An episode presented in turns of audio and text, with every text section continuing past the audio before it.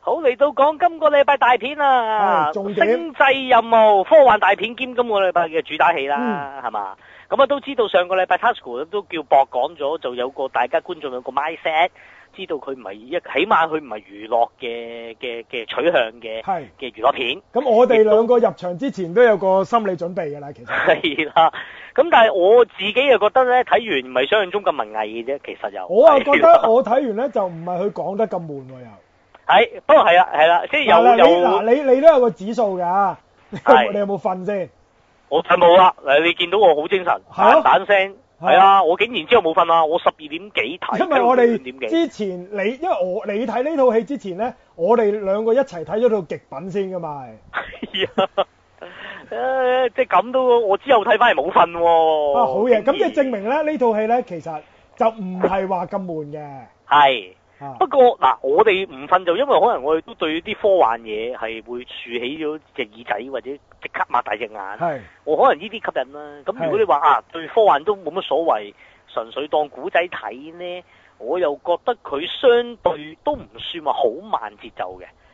不過事實又好似又唔係咁複雜嘅啫。即都係都幾都成套戲 straightforward 嘅係兩個鐘頭多少少兩個鐘頭左右啦，其實係。係啊，就就 keep 住有事發生嘅，係啦係啦，應該咁講係啦。佢又 keep 有啊事就發唔生，係將個成個節奏就停頓咗落嚟嘅。但係係唔係話純粹講嘢咁樣講到尾？唔係嘅，佢哦你話事實 keep 住就發生啲事好唔好睇咧？就另一個另一個討論嘅另一個要點討啦論，係啦係啦係啦咁但係係 keep 住去嘅成個故事。係啦，咁但係你話宏觀睇嗰啲事究竟有冇必要咧？其實可以話亦都幾鬼無無謂嘅，無無謂謂加落去。係，咁如果你你真係以文藝角度係咪有有必要加就真係唔係？咁你話劇情片角度係咪加到好峰回路轉？佢又唔似嘅，咁所以都幾尷尬嘅。所以係啦，呢個套戲就係地比較奇怪，就係好似兩邊都唔討好啊！係即係你話一個啊誒太空冒險故事咧，好明顯佢又唔係。係啦，肯定唔到你話添啊！好文藝，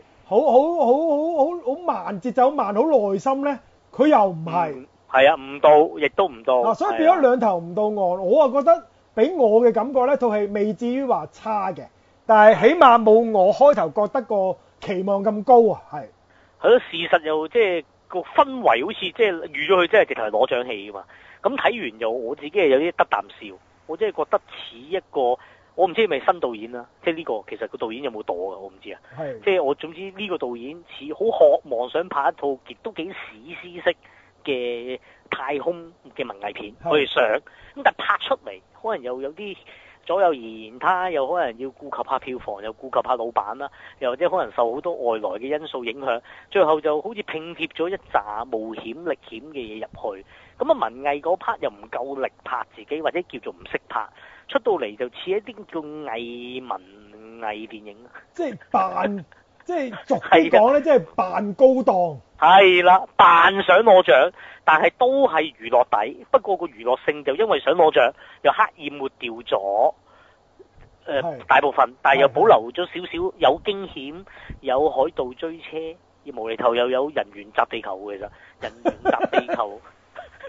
嗰只阿爸阿媽上咗去喎，係咁啊分分鐘嗰個係人猿嘅始即祖，係又又有好多誒太空人嘅犧牲，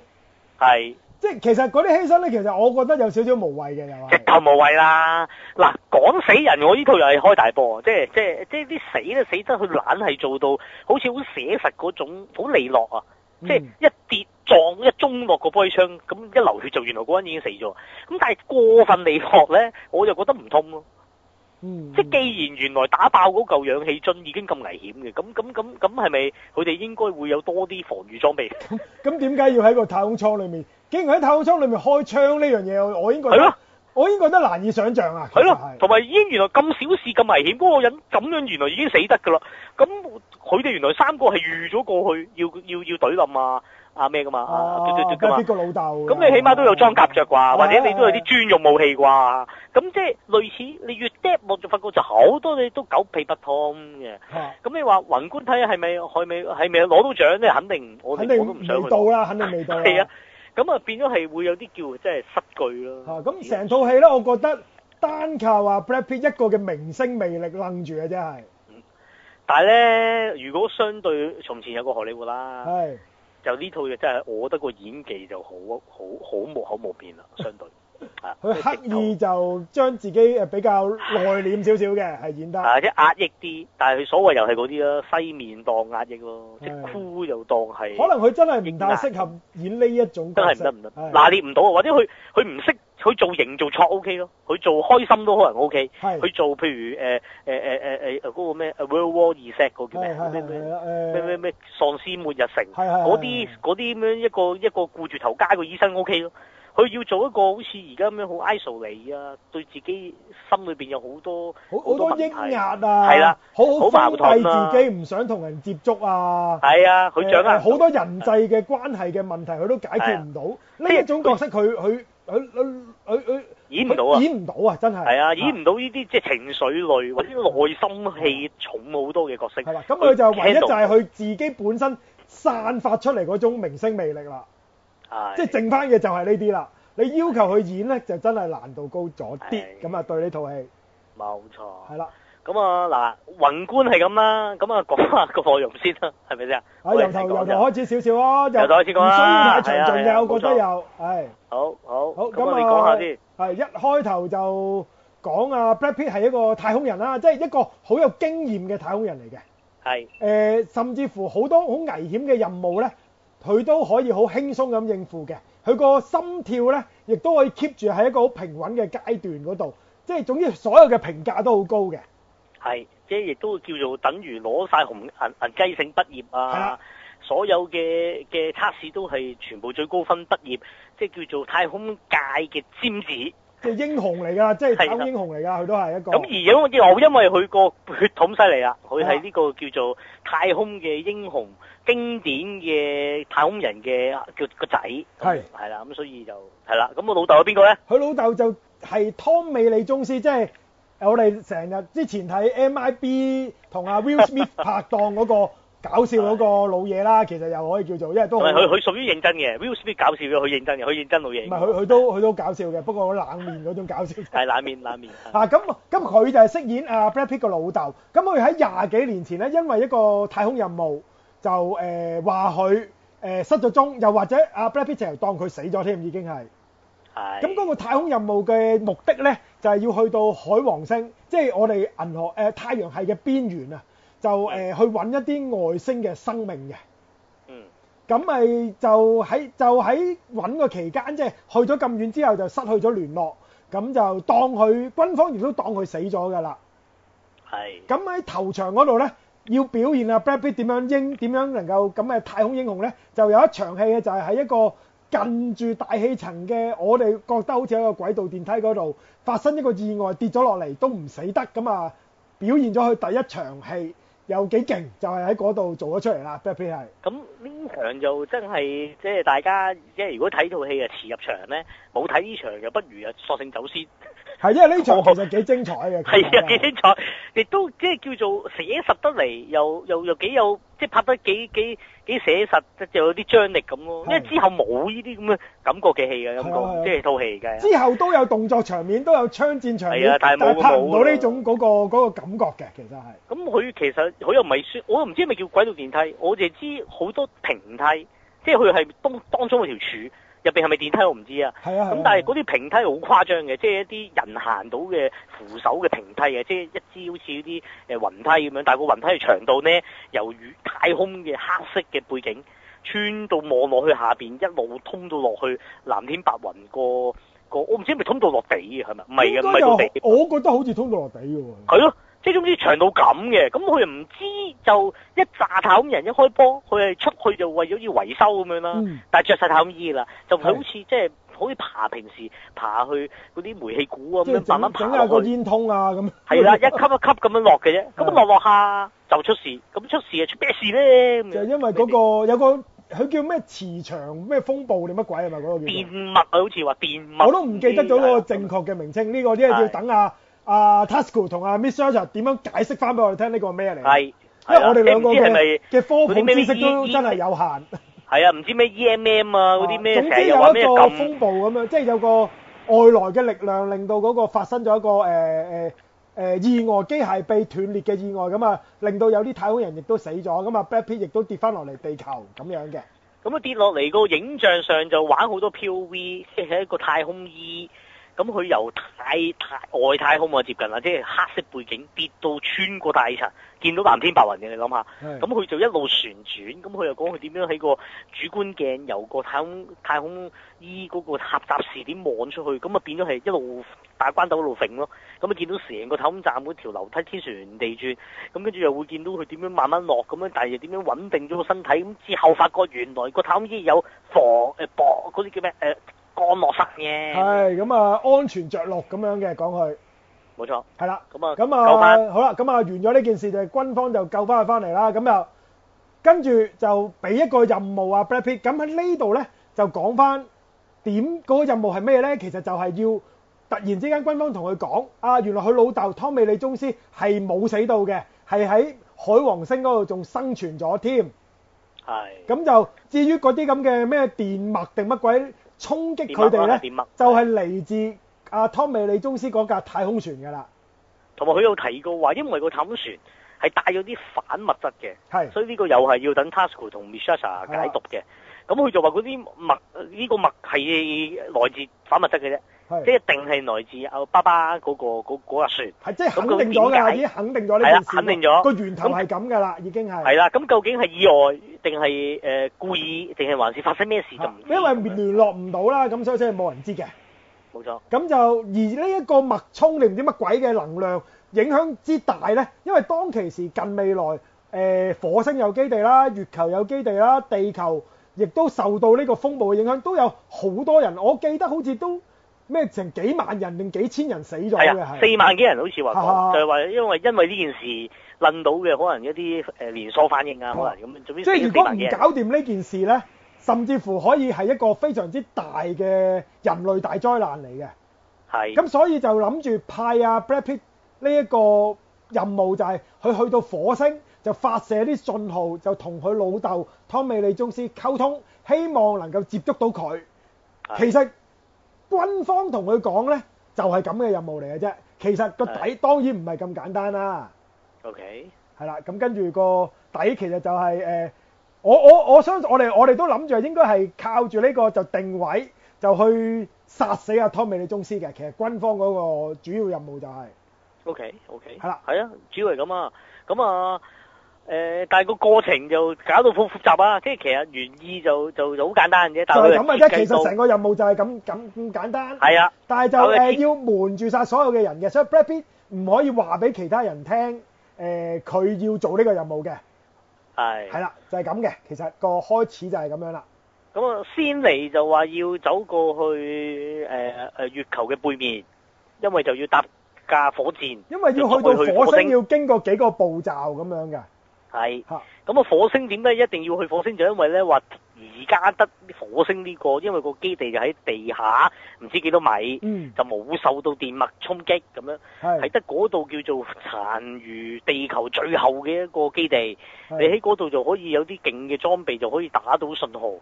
係。咁啊可以就以你個仔嘅名義咧打封信就同老豆傾偈，嗯，咁、個目標就 crack 咗老豆嘅位置，咁我哋就呢個任務就可以處理完成啦，咁樣即係大致係啊個咁大致嘅，係咁啦。咁當然去去月球嗰陣時就搭一架一火箭啦，但係嗰陣時嘅太空旅行咧，其實都非常之普及㗎啦。佢哋都係以一個商業嘅性質誒、呃、混入去去月球嘅，因為佢唔可以以軍方嘅身份上月球啊嘛。啊嗯 b r a d Pitt 係。咁我哋見到其實都係因為維珍王航空嘅嗰架火箭，其實亦係都啊係係啊，咁啊，亦都有空姐啊，又會問你要乜要物，即係同我哋搭飛機冇乜分別嘅個過程，係其實即係個感覺係啊。係啦。咁啊，仲要呃誒 kitty 跨啦，上到去就似係咧有獨立有個誒、呃返回倉咁樣，擠到落個基地度，咁啊啊即係似係一架個火箭就應該係循可環再嘅。用㗎啦，佢哋係啦嗯，即係個設定係咁啊！呢啲仔細嘢又 係要又靠啊聽下 Tasco 啦，係係啦，啦，佢冇哋錯兩你個啊講啦，啦，呢啲又係咁。其實冇個錯成個過程其實係個過程比個劇情有趣啊，其實係係即係呢啲嘅設定佢 OK 喎，即係啊係即係我哋又中意睇又望呢啲咯，係啊啊！你問咁啊我係啦係咯，咁嗰啲等陣再講講埋個劇情先。好咁啊，講佢哋去到啊，因為都仲有個老太空人同埋阿 Brad Pitt 一齊去嘅，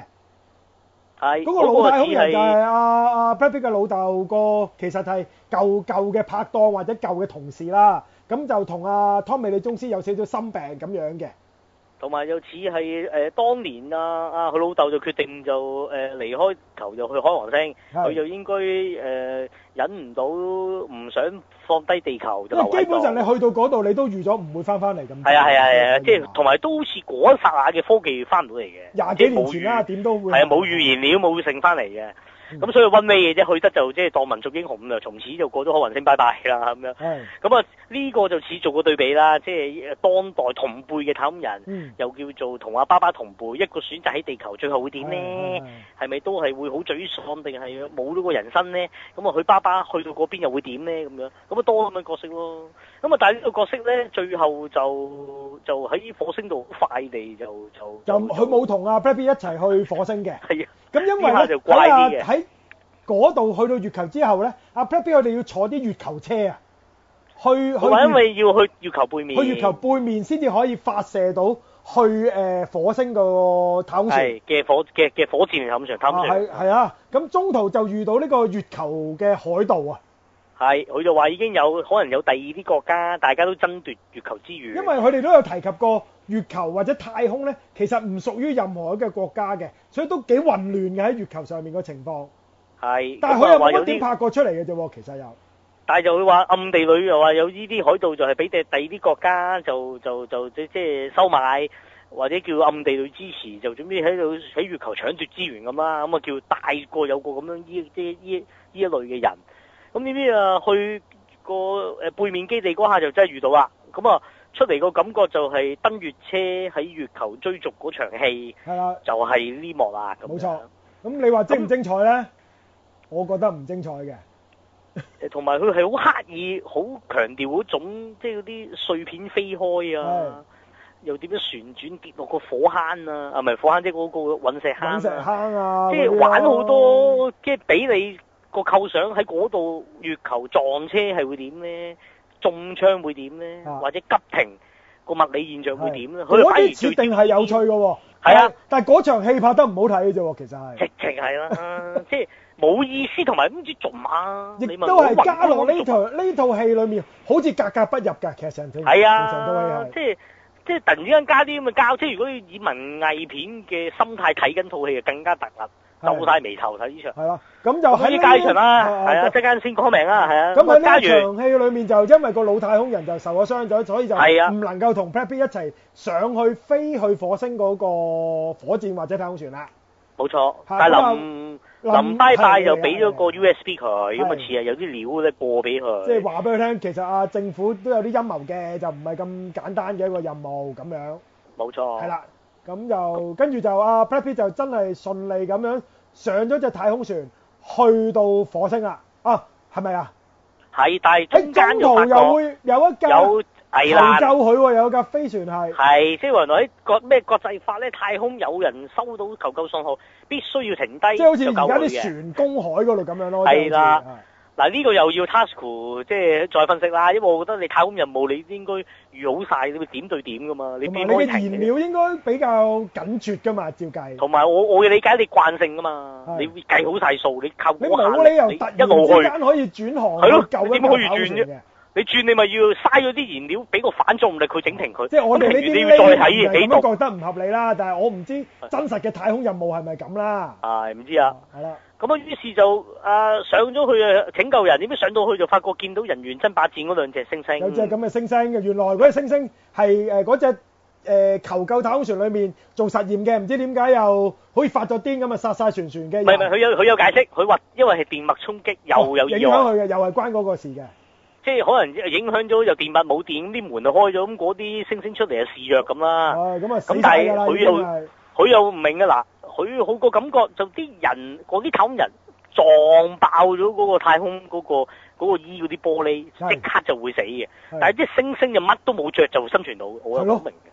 咁啊，呢下 get 唔到我嘅。啊，咁我開始啊諗冇理佢啦。咁啊，Brad Pitt 同啊佢呢只飛去火星嗰個太空船嗰個船長一齊就上咗呢個求救嘅太空船嗰度。咁喺呢一度咧，連嗰個飛去火星嗰個太空船嗰個船長咧，都俾嗰只星星襲擊而死鬼咗。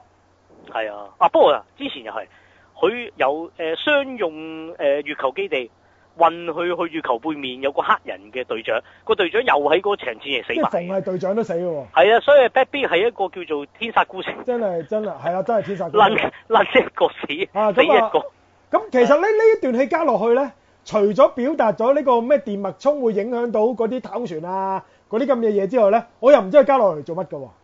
係啊係啊係啊，唔知做乜㗎。嗰、個船長死得又好冇必要嘅喎。咪就係叫做加啲驚險，即係佢又條個導演驚話齋文藝自己冇功力啊，拍唔掂喎，嗯喂加呢啲穩陣啲啊，費事啊啲啲啲觀眾瞓晒覺啊咁樣，咁佢咪就加到不倫不類就係咁解。嗯咁啊，嗰日星期成段好斷裂㗎啊其實冇意思又入邊又好，你暫時又成段 cut 咗佢都冇人知係啊嘅，其實可以係。你又話，但係叫做喺入邊叫喺劇情上叫交代咗阿 Baby 算係好新手，嗯，即係只能這樣説。係就我伏線佢之後打火星一打三有原因咁解咯，即係你唯一叫劇劇本上嘅功能。咁當佢咁但係啦，係咁樣情感上啲演繹啊，佢面對佢害死咗人，究竟會唔會掙扎內心，覺得自己有責任啊冇？即冇係必月要球嘅，嗰個都係俾佢嗰個又累死冇啊嘛。必要嘅係佢係有少少內疚，但係又唔足以改變佢嘅人生，我覺得係係。啊係啊，冇㗎冇㗎係啦咁樣。係啊咁啊，呢一段咁就又又完咗啦喎，無端端救船嗰段啊好獨獨立嘅，就去到火星跟住。係啦，好咁啊，跟住終於去到火星啦。係跟住又搭呢個好似咩火星車啊，就去到玩到又搭 lift 啊。咁啊，落到去火星基地，因為地底基地嚟嘅火星。係冇錯，就似係即係又去到好似嗰啲好密閉空間嗰啲拍法啦，嗯心慌慌嗰只啊。係咁啊，講佢又好多好啲，即係好冷漠咁啦嗰邊，咁又帶咗佢去個錄音室嗰度啊，真係發 message 啦咁但係樣。就一路發 mes- message 咧，但係都好多好似秘密警察嘅人及住阿 Brad Pitt 嘅，係。甚至乎呢個佢感覺發出去嘅信息咧，都係要軍方寫定俾佢，佢唔能夠自己講嘅嗰啲嘢係。冇錯，咁咁但係又唔止發一次嚇嘅，發幾次嘅。係啊咁啊直至到阿 Brad Pitt 真係頂唔順啦，佢要自己講自己嘅説話，咁軍方都冇 stop 佢嘅，但係就講完嗰番説話之後咧，就話俾佢聽，你嘅任務完成咗啦，你可以走得啦，冇錯。係啦，咁而佢又感覺到究竟阿爸有冇覆佢咧？係佢係唔知嘅，軍方唔肯透露嘅咁樣，係啦。係啦，咁而又講佢因為咁樣個精神狀態又開始有啲激動啦，就發覺完成唔到，佢因為佢好多指述就對住個電腦就係有啲誒、呃心理嘅評估。係嗯咁佢以往都係 keep 到好冷靜噶嘛，咁今次就因為有啲激動啦，亦都覺得政府好似有啲壓埋話對自己有啲壓迫啊咁樣之類，咁啊過唔到咧就變咗調翻轉，變咗簡直軟禁咗佢喺現場，走唔到喎，又唔俾佢翻地球喎，係一日過唔到個心理測驗都唔俾佢搭太空船喎，咁講。係即係唔俾佢，因為佢又發現咗，因為佢誒喺火星基地咧有個女嘅，你當係嗰、個嗰、個火星基地嗰個隊長先啦。係嗰個黑人嘅女人嚟嘅，咁就話俾佢聽，原來政府有一個任務呢，就係同佢一齊嚟嗰架火星太空船呢，就要再飛去誒、呃海王星，就攜帶住一個核彈，就要將啊湯美利宗斯嗰架太空船炸毀佢，解決咗嗰個風暴嘅問題嘅，冇錯，係啦。咁喺呢度呢，佢就知道係咪呢度知道啊湯美利宗斯就係為咗完成呢個探測外星生命呢個任務，不惜殺死埋自己嗰啲船員，應該就係呢度啊 Brad Pitt 都知道翻呢件呢、個事實嘅，好似係冇錯，係啦。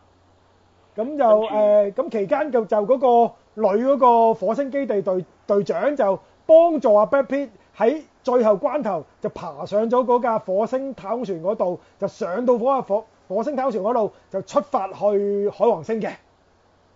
冇錯。但係出發前，即係上嗰度又好交下嘅，交到不得了，倒數十秒都仲喺出邊仲爬喺緊仲喺個個引梯擎。外面，我都你點樣走入去我都係啊，冇跟解。住下個鏡頭扭都冇扭螺絲，就已經入咗個火箭入邊。但係入到去開始發射咁就就發射。佢又唔冇喺個火安箭入全帶邊咁啊啦。飛咗上去㗎咯喎又。係啊，但係又飛緊嗰下又唔知點解喺入邊又開啲閘咁樣，咁一開啲閘啊 detect 到。啊跟住啊，變咗嗰三個喺入邊真係坐嘅太空人就話：喂，有入侵者，入侵者咁啊！跟住大飛緊嘅，咁啊係飛緊之後，跟住你話：喂，上面點做？上面點做？咁啊啊啊啊推埋嚟佢咁啊，咁於是三個打起上嚟嘅。誒咁！啊，抖抖前前之下，其實 Brad Pitt 都冇乜點做過啲乜嘢，我覺得同佢哋打嗰陣時，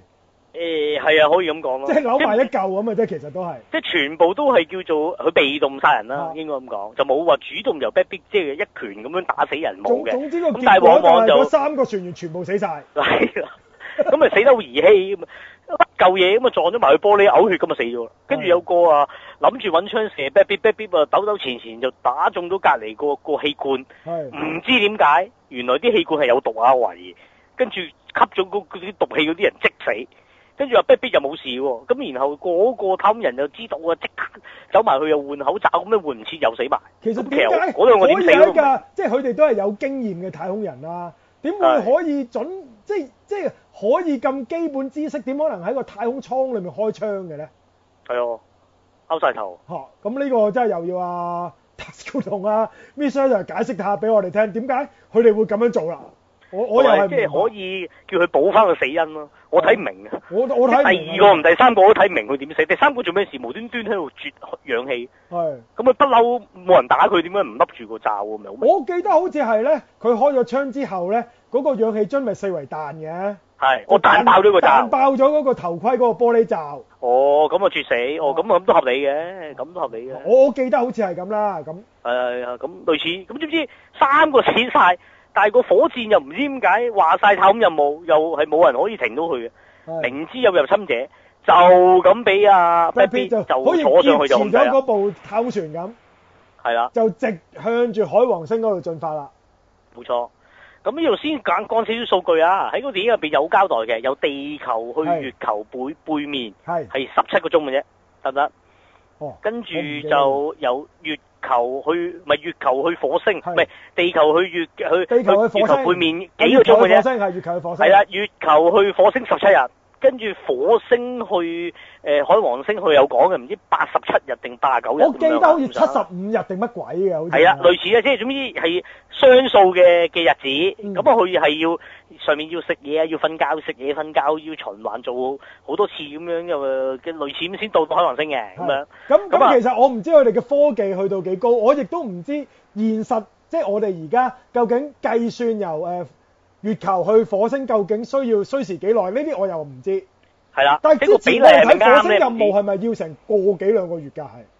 即係阿麥迪文嗰套咧，佢都飛好耐喎，好似係。係啊，同埋我嘅理解都好遠嘅應該。啊，佢哋十地球同好似火十星零日就可以去到，我唔知係啊，佢而哋家咁樣嗰個十係零日超都光我速估分定乜鐘鬼都啦，其實係。都唔止光速㗎啦，分鐘都光速成二咁樣㗎啦，我估啊。啊我估啊咁總之係啊係啊可以好快就去到海王星㗎啦。冇錯，係啦。咁啊，去到就真係就咁啊，拍咗埋去。啊，唔係去到唔係嘅，佢大火火入咗軌道，係。大太空船射咗個細船，細船埋岸就嘅，穿過埋咗嗰啲好似深小澤隕石帶咁樣咧，就去到阿湯美利宗斯嗰只太空船度冇錯，嚇。咁啊啊呢度又奇怪喎，佢又話佢哋唔能夠對接到喎嗰、個小太空船同阿湯美利宗斯嗰個太空船。係咁啊 Brad Pitt 咧就要離開自己嘅小太空船，就穿過道門就入去阿湯美利宗斯嗰架太空大太空船度。咁嗰架小太空船咧就飛走咗㗎咯係喎。咁喺嗰一刻咧，其實我心諗，喂，你入咗去之後，你點樣走翻出嚟咧？係。即係我唔所明以嘅做就最尾嗰段仲交咯。其實我又唔明嘅，其實係係啊，唔明嘅真係呢度呢啲，即係呢啲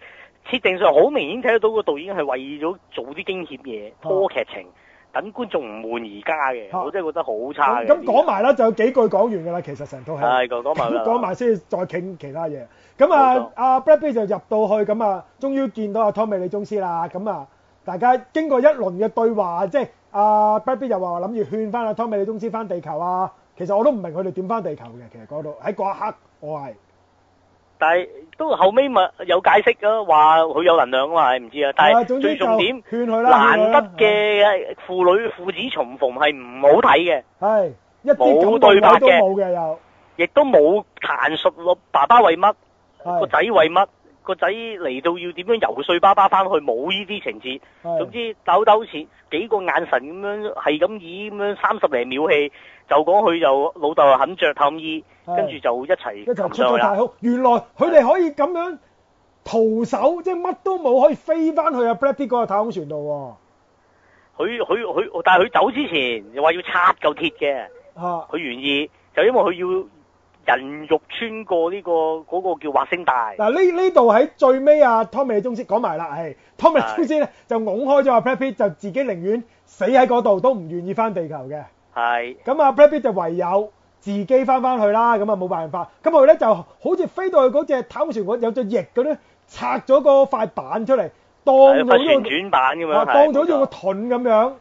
係即係你當可以高達揦住個桶穿住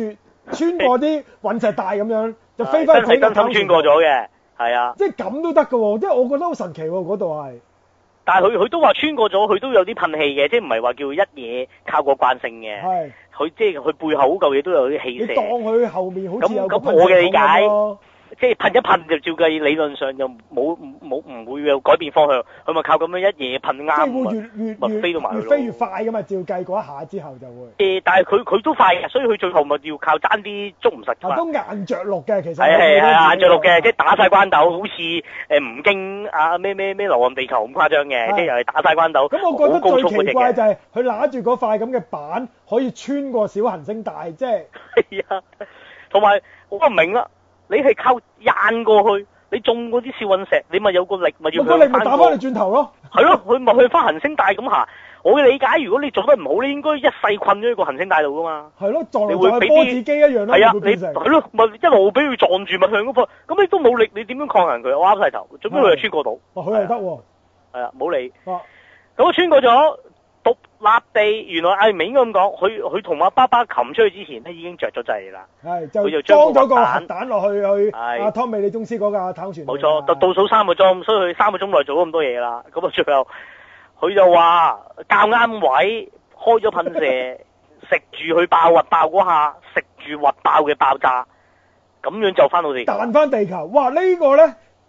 我又係全啱場有晒冇你你嗱，你幾多人睇先？我夜晚睇其實都唔算少人喎，我都有三三四好多人㗎，我都多人睇㗎。好多人啊！我咁夜喎，旺角，我七點我下睇啊全七場點幾啦講粗，口，我嗰下全場咩忍唔到話啲人？全場講粗口，即係話哇，冇搞係啦，啊，即係咁樣。哦咦咁樣咁樣係啊。我都想，我心裏面都係講緊。係，啊，小聲四起嗰哦下，瞓醒覺一扎醒去到第二層，啊都唔係唔係唔係，我哋瞓醒覺啊，係啊，Brad 係 Pitt 瞓醒覺啊，係啊係啊，離譜到咁，冇交代。啊，咁啊翻到去啦，哇咁啊完咗啊個套套戲就。都叫有少少交代翻，加啲自述啦，同埋啊啊佢好 highlight，係佢以為翻到去地球啊，梗係因為佢都枕住成個過程都自己有錄音嘅，又話咧誒炸呢樣嘢係為地球好啦，同埋係炸之前都攞咗佢爸爸嘅數據，啊係咁佢亦都留言就話，若然呢個核爆唔能夠令我帶翻地球咧，你都後世就要揾呢艘太空艦，因為上面有好重要嘅數據資料咁樣。係咁所以佢諗住落到地球，會唔會軍方都當佢係反咁捉咧？點知開咗個太空艙個門，嗯嗰、個太空人係新手，咁啊好 highlight，似係一個新手救援佢嘅姿勢。想教你有冇事啊？我哋已經喺度啦，你放心啦咁哦樣。咁啊，即係好似地球人接納翻佢咁佢啊。覺得好似好開心，真係做咗樣嘢救到地球，而又打開咗自己嘅心扉咁啊！係即係重新同第二啲人啊建立翻關係啊，同呢佢個導演前覺妻得好高咯，係啊，同用個佢太空前妻亦艙都門，可以誒和和睦相處啦， 係啊，即即係即啊透成個人開心晒啦。總之阿 Brad Pitt 就係啦，咁啊又又搞掂啦，啊同我老婆關係又好翻啦，咁之類又積極噶，咁樣噼里呱啦從頭人生咁樣啊，成個人咁啊都靚仔晒咁啊，係啊咁啊完咁啦啊，個故事就就完真啦，真係係完啦，真心完噶啦，係啊係，啦而冇字幕後冇嘢啦冇片嘅，係啊冇片嘅就咁樣係係啦，就咁啦。咁啊講係完個啦故事啦，大家應該咁覺得啊都哇嚇，都幾交下喎，成個故事係。即係其實你問我真係。因為你話當攞張戲睇啊，眼高手低啦。即係呢條友咧，就真係不能夠俾佢可以有任何提名嘅。如果得的話咧，就真係即係好多咪頂到盡啊，俾真個係認音真拍效獎佢啦，頂到盡啊，俾個視覺效果獎佢嘅啫。係啦，即係即係頂到好特技嗰盡啲，或者個設定佢做得好過癮嘅，其實係咯，即係係呢啲嗯咯，又強調好碎片啊，啲嘢好太空嗰種物理現象啊嗯，佢、玩呢啲我覺得好似就好似，我覺得即係我外行啊，我個感覺就好真實咯。咁但係嗯對於佢個突然之間翻到嚟地球，而又十七日去火星，大約七十零日去海王星，呢類嘅數據我啊覺得好好可笑嘅，好似即係開頭開頭去去誒月球、月地球去月球嗰一啲咧，好似好好有根據咁樣嘅，係但係啦好似越做越離譜啊，後係面啦係。即係當你白痴咁樣。咁同埋我理解，你都叫近未來。咁如果你黑即係故意咁咁用近未來嗰種設定係，你又唔好設定到咁誇咯。你唔好去海王星得唔得啊？你去木星都合理啲啊！你當木星做一樣嘢，你唔好話揾外星生命得唔得？其實佢唔揾外星生命都成立嘅故事。即係你做一個太空任務咪得咯，係咯，或者手求其你集話佢數據其實過都或者都成立㗎，其實成件事或者你純粹救人得唔得？救人不如唔見咗，以為死，但係冇死咁樣，有個陰謀咁得唔得？第二個國家，咁你玩好多嘅啫，你唔使玩到咁大啊！咁你玩到咁大，你又自圓其説。咁最大鑊，你火星嗰碌嗰個即係所謂嘅太空船，你都有啲設定啦，啊係嘛？即係又好似一樣同地球而家嘅科技好相若嘅外係觀啦，但係話差幾日去到海王星，咁你又好。好認真睇，好投入去，諗你睇到文藝片，因為我啲覺得呢啲甩晒咯，我啊覺得好你都求其嘅。係你當我哋白痴，我咪當你白痴。我我有啲咁嘅感覺。嚇咁同埋頭先都講過，中間攝落去嗰啲好無謂嘅歷險啊、係啊，死人啊、係啊誒宇宙怪獸唔係宇宙怪獸嘅一個猩猩猩猩殺人，好似同成套戲咧，無論同個主旨同個劇情都冇關係嘅。係啊，即係嗰即係你話啲人死經咪帶到俾阿 Baby 有少少內疚，咁同佢自我係啊救贖究竟有啲咩關係咧？咪咯。同埋佢個內疚又唔覺，又唔係好深刻描寫。你話啊，累死咗第一個隊長，佢學識內疚，學識知道自己誒、呃做做少少嘢都會影響。係咁啊，跟住但係即係加段拯救，咁啊點咧？咁啊又又帶出啲咩？你話啊帶出咗原來啊乜乜乜乜誒誒依誒呃即係即係即係嗰嗰嗰嗰個星星對日後可能有啲劇情上有互動嘅，咁都有關係嘛？係又唔係斷裂咗，咁又個星星又唔係話救咗佢或者點樣，又個星星可能搲咗佢一嘢，到到最後發覺佢嗰啲誒星星病毒可能誒誒誒整死佢個爸爸，救到地球，咁都有原因啊，係咪先？係喺劇劇情上，佢又唔係喎，好斷裂咁樣，做一個一個章節，咁冇意思咯，間係咁啊，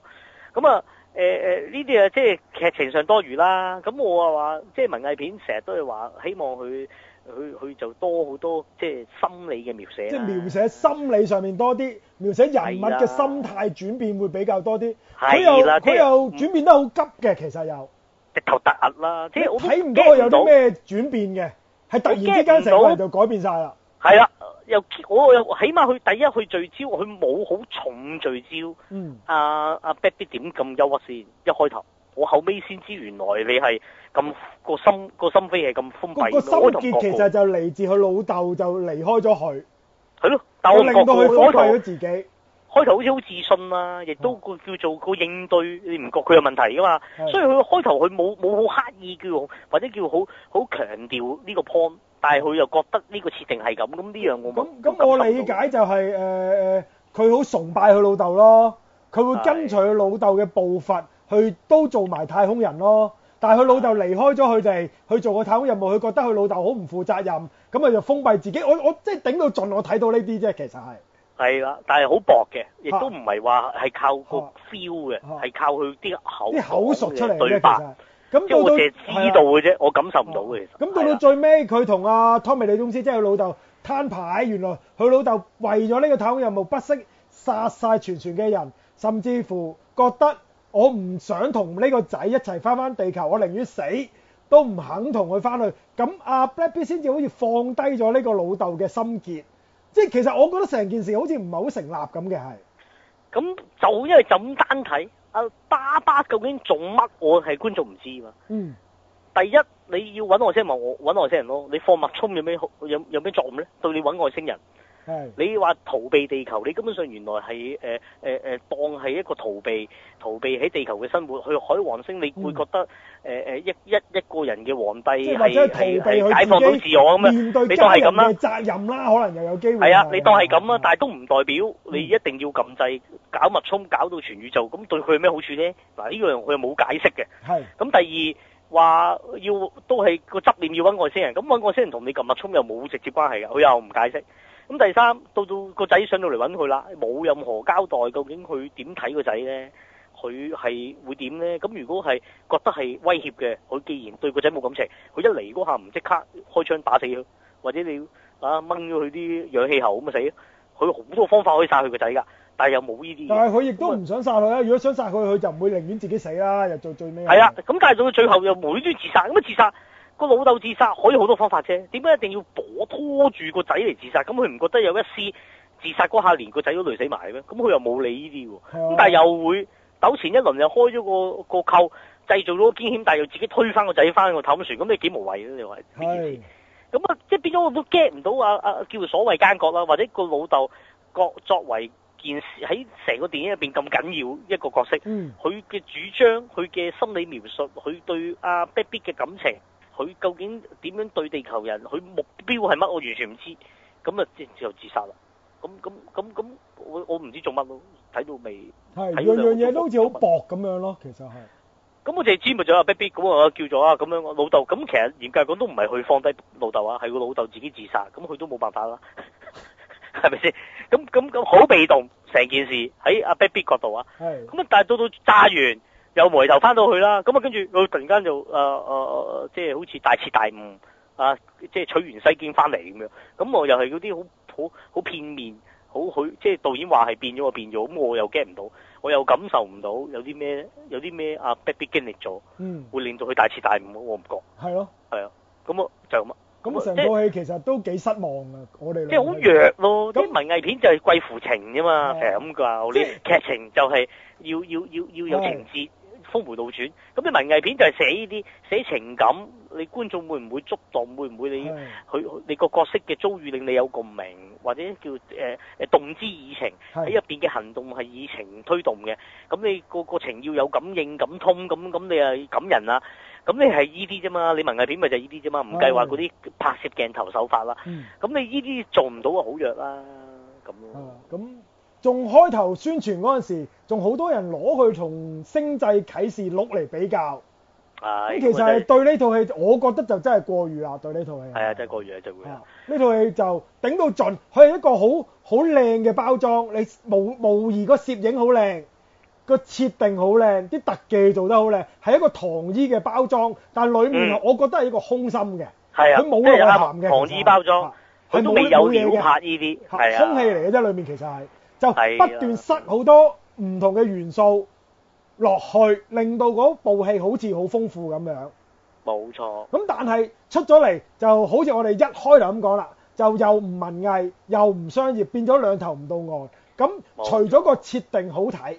就樣樣嘢我覺得都唔唔做得唔足夠啦，已經係。係啊。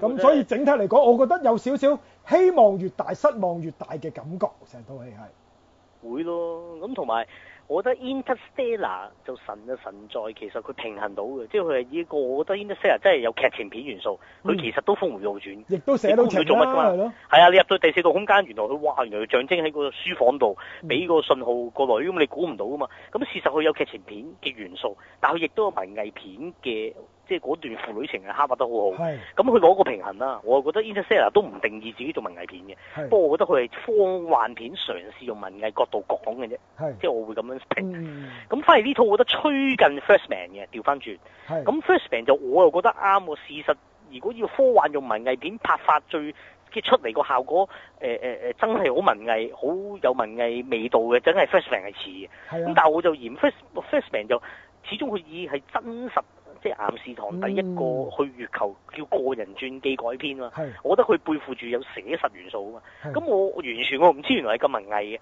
到到到我睇我覺得佢矯情得滯，即係直頭玩到有嗯哇，去到個坑都要帶住啊個女嗰嗰粒嘢抌落個坑度咁樣裝中個女咁樣，咁即係呢啲太會唔會咁假？啊你誇唔誇得滯？即係我覺得幾幾毛管動咯睇到，所以我自己對 Fishman 就唔中意，咁但係我唔係否定佢嘅文藝性。嗯嗯咁嗯咁，你話呢套似文似似啊 Freshman，我覺得 Freshman 個導演真係自殺啦，肯定啊！個後輩咁樣亂咁亂 Q 咁拍，俾人哋後世話似我咁樣。咁咁呢個導演就似啊，即係又有抄啊 Interstellar，又啊抄下 Freshman，啊又扮拼大貼出嚟嘅師作咁品樣，又好似係。係啊，即係慢啲咁，同埋成日諗住即係啲低手導演就覺得啊，自己都寫唔到一啲精彩對白啦，咁啊不如用自白啦嚇咁樣，多啲自白就個感覺哦好似睇小説，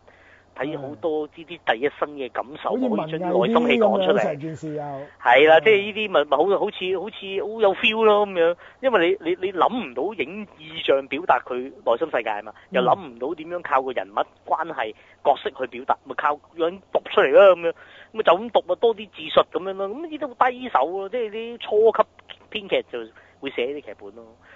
咁啊，真係呢套係過譽啦！我真係唔知咩 IMDB 仲話高分啊！嗰啲其實美國佬算咩睇戲嚟㗎？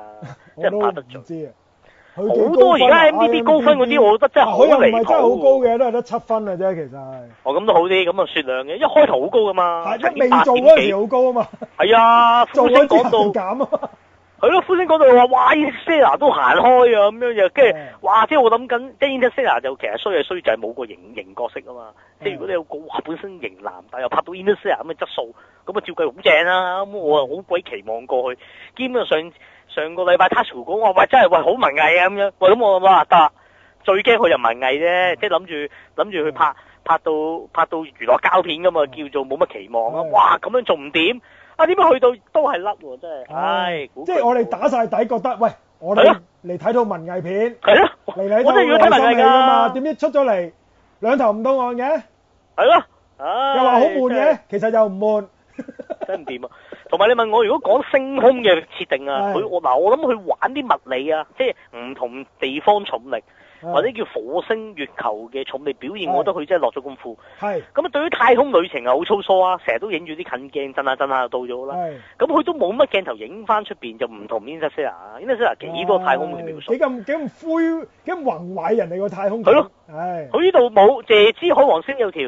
呃誒誒誒滑星帶，啊我鬼唔知咩？喂，冇大佬我我幼稚園高班我睇個星地誒、星球都知啦，咁啊就咁藍色嗰條咁樣滑星帶，求 Q 旗咁樣衝過去就算，咁我覺得佢我哋望到條帶，條帶都唔會咁淺啊係嘛？係，即係即係你要衝過個大粒分鐘要衝，係係啊，要衝可能三十公里啊，我 估。咁你大佬， 你你喺地球望到有條帶咁，你仲唔係好粗啊？應該係咪先？即係即係你唔可會以攬放住得嗰兩三米啫係已嘛經穿過去，咁我覺得真係神奇喎。係啊，我拗晒頭，即係啊！你開頭啊玩咁寫實，你後尾亂 Q 咁嚟啊，似好似啊得㗎啦，十個十個觀眾都唔知啲嘢啦，我話點啊點啦咁樣，即係好似有啲唉即係愚弄我哋觀眾，當你白痴咁樣，啊拍乜去睇乜㗎啦咁樣，即係咁嘅心態你死唔死啊？你話好睇又唔就話服你啫，本身又唔好睇。係高即係低手啊，扮高高高誒誒高手啊咁啊，即係眼高手低哦咯。係咁啊，我啊對過呢個導演評價，我直頭劈佢入 bad list 㗎。不過 咧， 我我話咧，即係今年咧，其實你問我啊 t o u c h wood 啊，唔係唔係今年今個月啊，九月其實真係咧好嘅電影嘅真係唔係好多。係我就因為咧九月我而家每逢月尾，即係電影男女嗰邊都要數個叫月份嘅十大嘅，我發覺佢咧我就都要擠佢入去頭十嘅。係因為其餘嗰啲都真係幾唔得， 即係我冇理由真係嚇鬼阿珍嚇嚇鬼彭 真入嚟㗎嘛，大啊佬。嗯咁 a p p 嗰啲啊點可以擠咧？係 咁我數下數下，發覺佢都排第九嘅咁，咁咁你證明即係今月都嗯即係其實幾缺乏一啲叫好作品係啦。啊，咁咁我我唯一就話，唉，科幻設定都叫可觀。係咁啊，咁我叫我挽哋回就啲分對數咯呢套戲都比較失望啦，的